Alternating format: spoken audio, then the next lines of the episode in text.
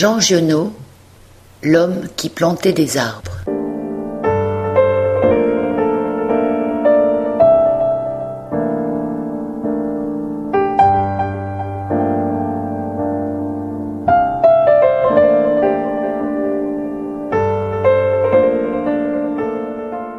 Pour que le caractère d'un être humain dévoile des qualités vraiment exceptionnelles, il faut avoir la bonne fortune de pouvoir observer son action pendant de longues années.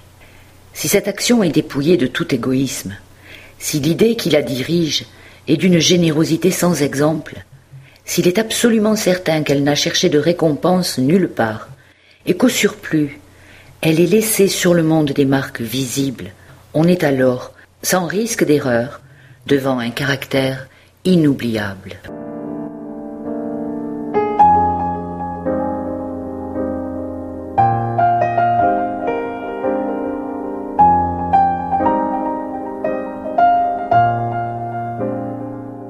Il y a environ une quarantaine d'années, je faisais une course à pied sur des hauteurs absolument inconnues des touristes, dans cette très vieille région des Alpes qui pénètre en Provence.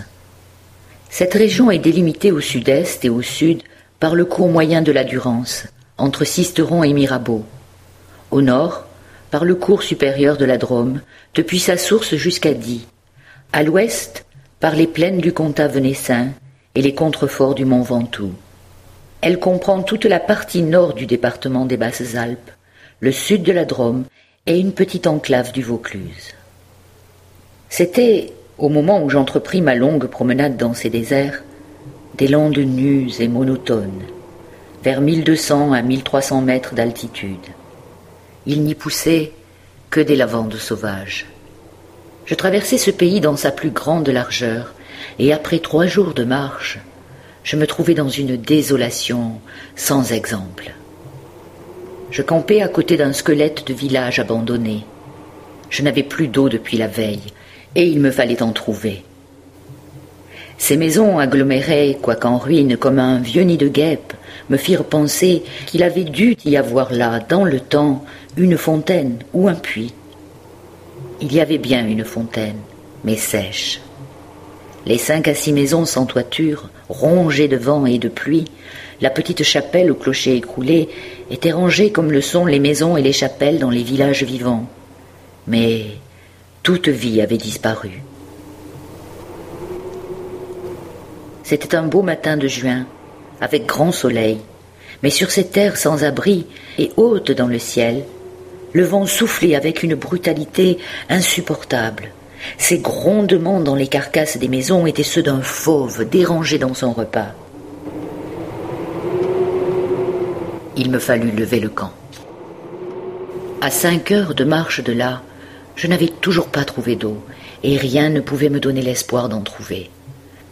C'était partout la même sécheresse, les mêmes herbes ligneuses. Il me sembla apercevoir dans le lointain une petite silhouette noire, debout. Je la pris pour le tronc d'un arbre solitaire. À tout hasard, je me dirigeai vers elle. C'était un berger, une trentaine de moutons couchés sur la terre brûlante se reposaient près de lui. Il me fit boire à sa gourde, et, un peu plus tard, il me conduisit à sa bergerie, dans une ondulation du plateau. Il tirait son eau, excellente, d'un trou naturel très profond, au-dessus duquel il avait installé un treuil rudimentaire. Cet homme parlait peu, c'est le fait des solitaires mais on le sentait sûr de lui et confiant dans cette assurance. C'était insolite dans ce pays dépouillé de tout. Il n'habitait pas une cabane, mais une vraie maison en pierre, où l'on voyait très bien comment son travail personnel avait rapiécé la ruine qu'il avait trouvée là, à son arrivée. Son toit était solide et étanche. Le vent qui le frappait faisait sur les tuiles le bruit de la mer sur les plages. Son ménage était en ordre, sa vaisselle lavée, son parquet balayé, son fusil graissé, sa soupe bouillée sur le feu. Je remarquai alors qu'il était aussi rasé de frais, que tous ses boutons étaient solidement cousus, que ses vêtements étaient reprisés avec le soin minutieux qui rend les reprises invisibles. Il me fit partager sa soupe. Et, comme après je lui proposais ma blague à tabac, il me dit qu'il ne fumait pas. Son chien silencieux comme lui était bienveillant, sans bassesse. Il avait été entendu tout de suite que je passerais la nuit là. Le village le plus proche était encore à plus d'une journée et demie de marche. Et, au surplus, je connaissais parfaitement le caractère des rares villages de cette région. Il y en avait quatre ou cinq, dispersés, loin les uns des autres, sur les flancs de ces hauteurs, dans les taillis de chênes blancs, à la toute extrémité des routes carrossables. Ils sont habités par des bûcherons qui font du charbon de bois. Ce sont des endroits où l'on vit mal. Les familles, serrées les unes contre les autres dans ce climat qui est d'une rudesse excessive, aussi bien l'été que l'hiver, exaspèrent leur égoïsme en vase clos. L'ambition irraisonnée s'y démesure, dans le désir continue de s'échapper de cet endroit. Les hommes vont porter leur charbon à la ville avec leurs camions, puis retournent. Les plus solides qualités craquent sous cette perpétuelle douche écossaise. Les femmes mijotent des rancœurs. Il y a concurrence sur tout, aussi bien pour la vente du charbon que pour le banc à l'église, pour les vertus qui se combattent entre elles, pour les vices qui se combattent entre eux, et pour la mêlée générale des vices et des vertus. Sans repos. Par là-dessus, le vent également sans repos irrite les nerfs. Il y a des épidémies de suicide et de nombreux cas de folie, presque toujours meurtrières. Le berger qui ne fumait pas alla chercher un petit sac et déversa sur la table un tas de glands. Il se mit à les examiner, l'un après l'autre, avec beaucoup d'attention, séparant les bons des mauvais. Je fumais ma pipe. Je me proposais pour l'aider. Il me dit que c'était son affaire. En effet, en voyant le soin qu'il mettait à ce travail, je n'insistais pas. Ce fut toute notre conversation. Quand il eut du côté des bons un tas de glands assez gros, il les compta par paquets de dix. Ce faisant, il éliminait encore les petits fruits ou ceux qui étaient légèrement fendillés, car il les examinait de fort près. Quand il eut ainsi devant lui, sanglant, parfait, il s'arrêta, et nous allâmes nous coucher. La société de cet homme donnait la paix. Je lui demandai le lendemain la permission de me reposer tout le jour chez lui. Il le trouva tout naturel, ou plus exactement il me donna l'impression que rien ne pouvait le déranger.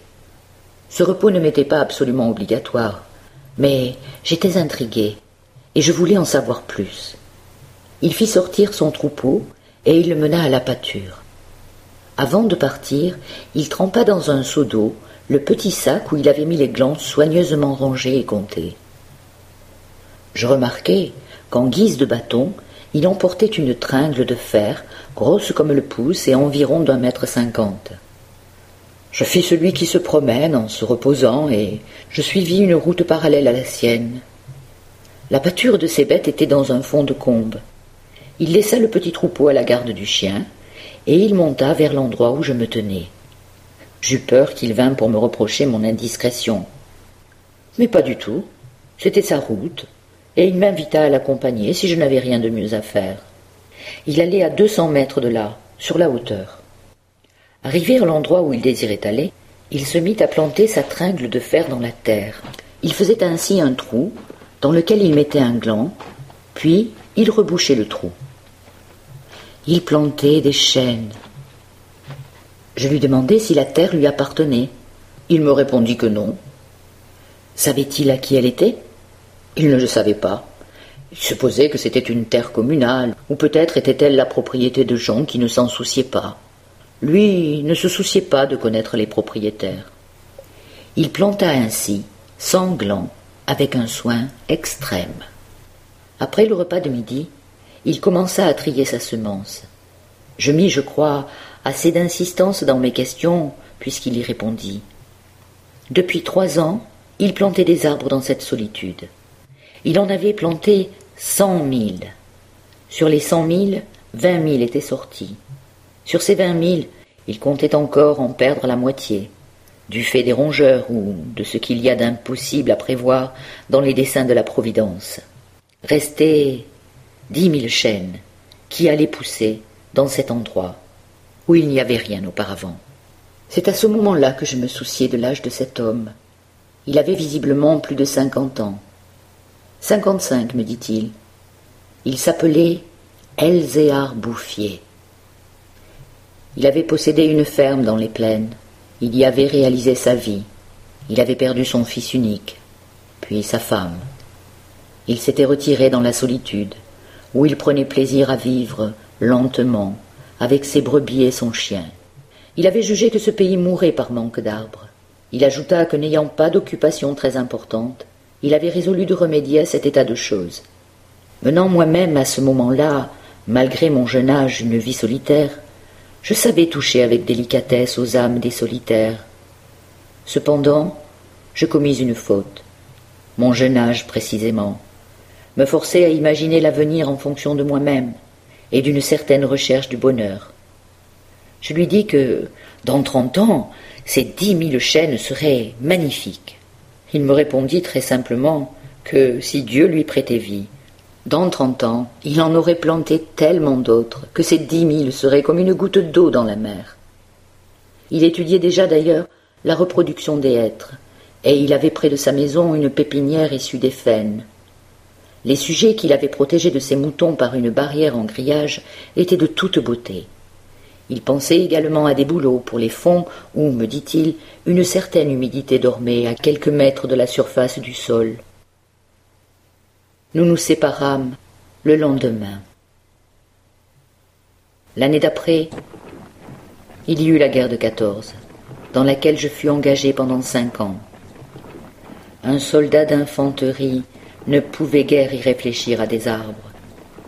À dire vrai, la chose même n'avait pas marqué en moi. Je l'avais considéré comme un dada, une collection de timbres, et oublié.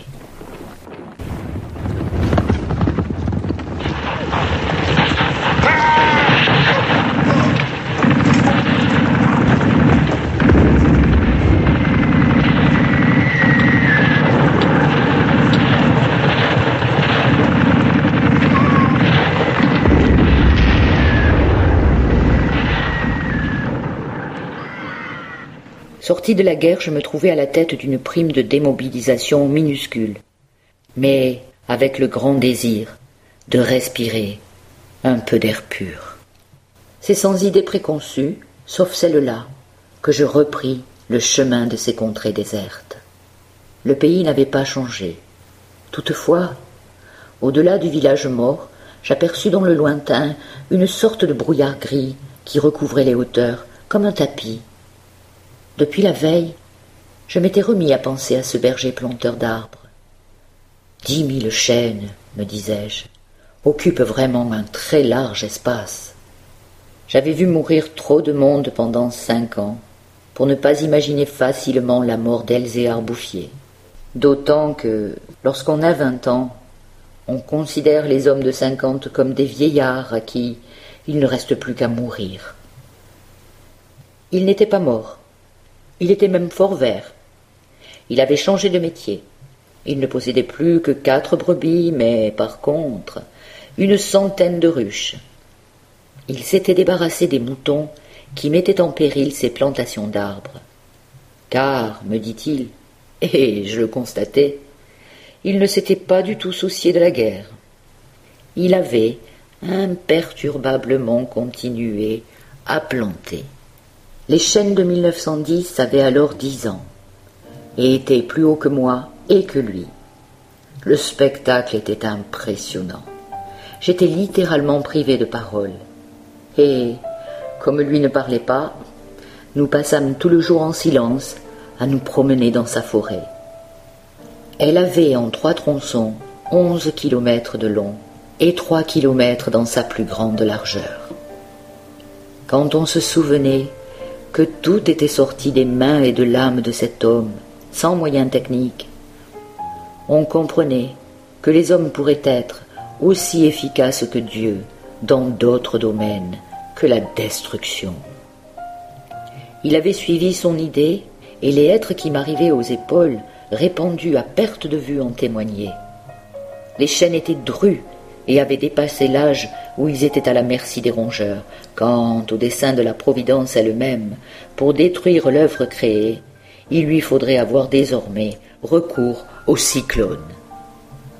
Il me montra d'admirables bosquets de bouleaux qui dataient de cinq ans, c'est-à-dire de 1915, de l'époque où je combattais à Verdun. Il leur avait fait occuper tous les fonds où ils soupçonnaient avec juste raison qu'il y avait de l'humidité presque à fleur de terre. Ils étaient tendres comme des adolescents et très décidés. La création avait l'air d'ailleurs de s'opérer en chaîne. Il ne s'en souciait pas. Il poursuivait obstinément sa tâche, très simple. Mais en redescendant par le village, je vis couler de l'eau, dans des ruisseaux qui, de mémoire d'homme, avaient toujours été à sec. C'était la plus formidable opération de réaction qu'il m'ait été donné de voir. Ces ruisseaux secs avaient jadis porté de l'eau, dans des temps très anciens. Certains de ces villages tristes dont j'ai parlé au début de mon récit s'étaient construits sur des emplacements d'anciens villages gallo-roumains, dont il restait encore des traces, dans lesquelles les archéologues avaient fouillé, et ils avaient trouvé des hameçons à des endroits où au XXe siècle on était obligé d'avoir recours à des citernes pour avoir de l'eau. Le vent aussi dispersait certaines graines.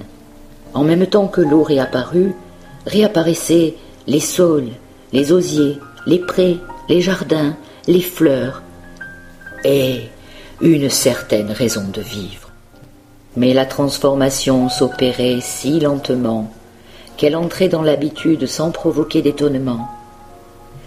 Les chasseurs qui montaient dans les solitudes à la poursuite des lièvres ou des sangliers avaient bien constaté le foisonnement des petits arbres, mais il l'avait mis sur le compte des malices naturelles de la terre. C'est pourquoi personne ne touchait à l'œuvre de cet homme.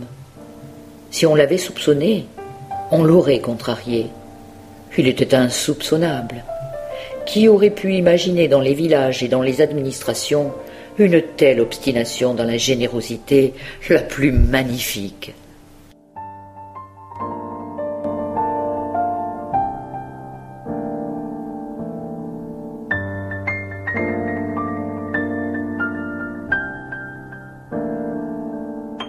À partir de 1920, je ne suis jamais resté plus d'un an sans rendre visite à Elzéar Bouffier. Je ne l'ai jamais vu fléchir ni douter. Et pourtant, Dieu sait si Dieu même y pousse. Je n'ai pas fait le compte de ses déboires. On imagine bien cependant que pour une réussite semblable, il a fallu vaincre l'adversité, que pour assurer la victoire d'une telle passion, il a fallu lutter avec le désespoir. Il avait, pendant un an, planté plus de dix mille érables. Ils moururent tous. L'an d'après, il abandonna les érables pour reprendre les hêtres, qui réussirent encore mieux que les chênes. Pour avoir une idée à peu près exacte de ce caractère exceptionnel, il ne faut pas oublier qu'il s'exerçait dans une solitude totale, si totale que, vers la fin de sa vie, il avait perdu l'habitude de parler. Ou peut-être n'en voyait-il pas la nécessité. En 1933, il reçut la visite d'un garde forestier éberlué. Ce fonctionnaire lui intima l'ordre de ne pas faire de feu dehors, de peur de mettre en danger la croissance de cette forêt naturelle. C'était la première fois, lui dit cet homme naïf, qu'on voyait une forêt pousser toute seule. À cette époque, il allait planter des hêtres à douze kilomètres de sa maison. Pour s'éviter le trajet d'aller-retour, car il avait alors soixante-quinze ans, il envisageait de construire une cabane de pierre sur les lieux mêmes de ses plantations. Ce qu'il fit l'année d'après. En 1935, une véritable délégation administrative vint examiner la forêt naturelle. Il y avait un grand personnage des eaux et forêts, un député, des techniciens.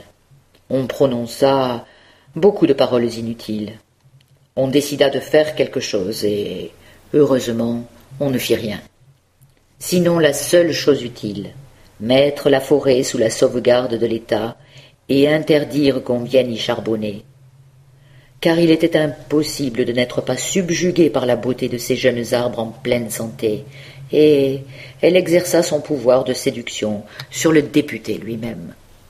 J'avais un ami parmi les capitaines forestiers qui étaient de la délégation. Je lui expliquai le mystère. Un jour de la semaine d'après, nous allâmes tous les deux à la recherche d'Elzéar et. Nous le trouvâmes en plein travail, à vingt kilomètres de l'endroit où avait eu lieu l'inspection. Ce capitaine forestier n'était pas mon ami pour rien. Il connaissait la valeur des choses. Il sut rester silencieux. J'offris les quelques œufs que j'avais apportés en présent. Nous partageâmes notre casse-croûte en trois, et quelques heures passèrent dans la contemplation muette du paysage. Le côté d'où nous venions était couvert d'arbres, de six à sept mètres de haut. Je me souvenais de l'aspect du pays en 1913, le désert. Le travail paisible et régulier, l'air vif des hauteurs, la frugalité et surtout la sérénité de l'âme avaient donné à ce vieillard une santé presque solennelle. C'était un athlète de Dieu. Je me demandais combien d'hectares il allait encore couvrir d'arbres. Avant de partir, mon ami fit simplement une brève suggestion à propos de certaines essences auxquelles le terrain d'ici paraissait devoir convenir.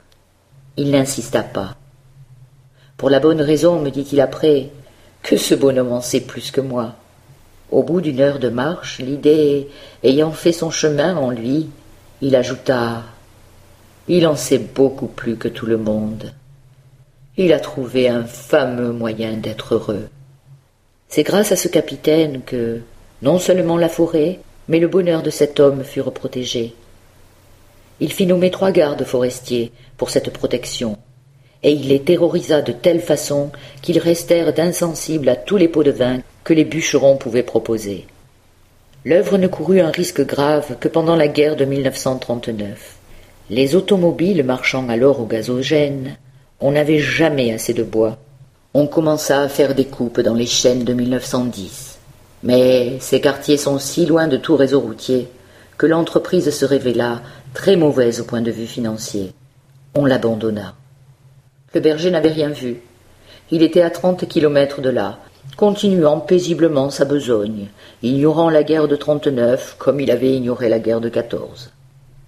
J'ai vu Elzéar Bouffier pour la dernière fois en juin 1945. Il avait alors quatre-vingt-sept ans. J'avais donc repris la route du désert. Mais maintenant, malgré le délabrement dans lequel la guerre avait laissé le pays, il y avait un car qui faisait le service entre la vallée de la Durance et la montagne. Je mis sur le compte de ce moyen de transport relativement rapide le fait que je ne reconnaissais plus les lieux de mes premières promenades. Il me semblait aussi que l'itinéraire me faisait passer par des endroits nouveaux, J'eus besoin d'un nom de village pour conclure que j'étais bien cependant dans cette région jadis en ruine et désolée. Le Carme débarqua à Vergon. En 1913, ce hameau de dix à douze maisons avait trois habitants. Ils étaient sauvages, se détestaient, vivaient de chasse au piège, à peu près dans l'état physique et moral des hommes de la préhistoire. Les orties dévoraient autour d'eux les maisons abandonnées, leur condition était sans espoir. Il ne s'agissait pour eux que d'attendre la mort, situation qui ne prédispose guère aux vertus. Tout était changé. L'air lui-même. Au lieu des bourrasques sèches et brutales qui m'accueillaient jadis, soufflait une brise douce, chargée d'odeurs. Un bruit semblable à celui de l'eau venait des hauteurs. C'était celui du vent dans les forêts. Enfin, Chose plus étonnante, j'entendis le vrai bruit de l'eau coulant dans un bassin. Je vis qu'on avait fait une fontaine, qu'elle était abondante, et, ce qui me toucha le plus, on avait planté près d'elle un tilleul, qui pouvait avoir, dans les quatre ans, déjà gras, symbole incontestable d'une résurrection. Par ailleurs, Vergon portait les traces d'un travail pour l'entreprise duquel l'espoir était nécessaire. L'espoir était donc revenu. On avait déblayé les ruines, abattu les pans de murs délabrés et reconstruit cinq maisons. Le hameau comptait désormais vingt-huit habitants, dont quatre jeunes ménages. Les maisons neuves, crépies de frais, étaient entourées de jardins potagers où poussaient, mélangés mais alignés, les légumes et les fleurs, les choux et les rosiers, les poireaux et les gueules de loup, les céleris et les anémones. C'était désormais un endroit où l'on avait envie d'habiter. À partir de là, je fis mon chemin à pied. La guerre dont nous sortions à peine n'avait pas permis l'épanouissement complet de la vie, mais Lazare était hors du tombeau. Sur les flancs abaissés de la montagne, je voyais de petits champs d'orge et de seigle en herbe. Au fond des étroites vallées, quelques prairies verdissaient. Il n'a fallu que les huit ans qui nous séparent de cette époque pour que tout le pays resplendisse de santé et d'aisance. Sur l'emplacement des ruines que j'avais vues en 1913, s'élèvent maintenant des fermes propres, bien crépies, qui dénotent une vie heureuse et confortable. Les vieilles sources, alimentées par les pluies et les neiges que retiennent les forêts, se sont remises à couler. On en a canalisé les eaux. À côté de chaque ferme, dans des bosquets d'érables, les bassins des fontaines débordent sur des tapis de menthe fraîche. Les villages se sont reconstruits peu à peu. Une population venue des plaines où la terre se vend chère s'est fixée dans le pays, y apportant de la jeunesse, du mouvement, de l'esprit d'aventure on rencontre dans les chemins des hommes et des femmes bien nourris, des garçons et des filles qui savent rire et ont repris goût aux fêtes campagnardes. Si l'on compte l'ancienne population, méconnaissable depuis qu'elle vit avec douceur, et les nouveaux venus, plus de dix mille personnes doivent leur bonheur à Elzéar Bouffier. Quand je réfléchis qu'un homme seul, réduit à ses simples ressources physiques et morales, a suffi pour faire surgir de ce désert ce pays de Canaan, je trouve que, malgré tout, la condition humaine est admirable.